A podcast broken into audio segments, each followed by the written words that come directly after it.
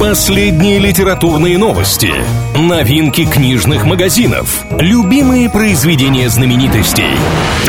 Книга ворот на правильном радио. Приветствую всех книголюбов, с вами Илья Андреев. В ближайшие пару минут будем говорить о литературе и всем, что прилагается. Что обсуждают?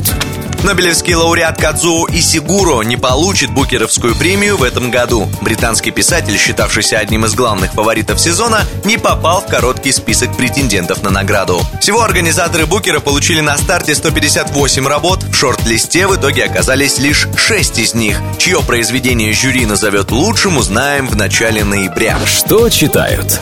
Аналитики популярного сайта объявления Авито рассказали, что россияне все чаще стали покупать книги друг у друга. В первые шесть месяцев текущего года просмотры в этой категории выросли в полтора раза по сравнению с первым полугодием 2020-го. Больше всего пользователи интересуются книгами о Гарри Поттере. В топе также произведения Анджея Сапковского о Ведьмаке, вселенная Дмитрия Глуховского «Метро 2033» и работы Стивена Кинга. Что интересного?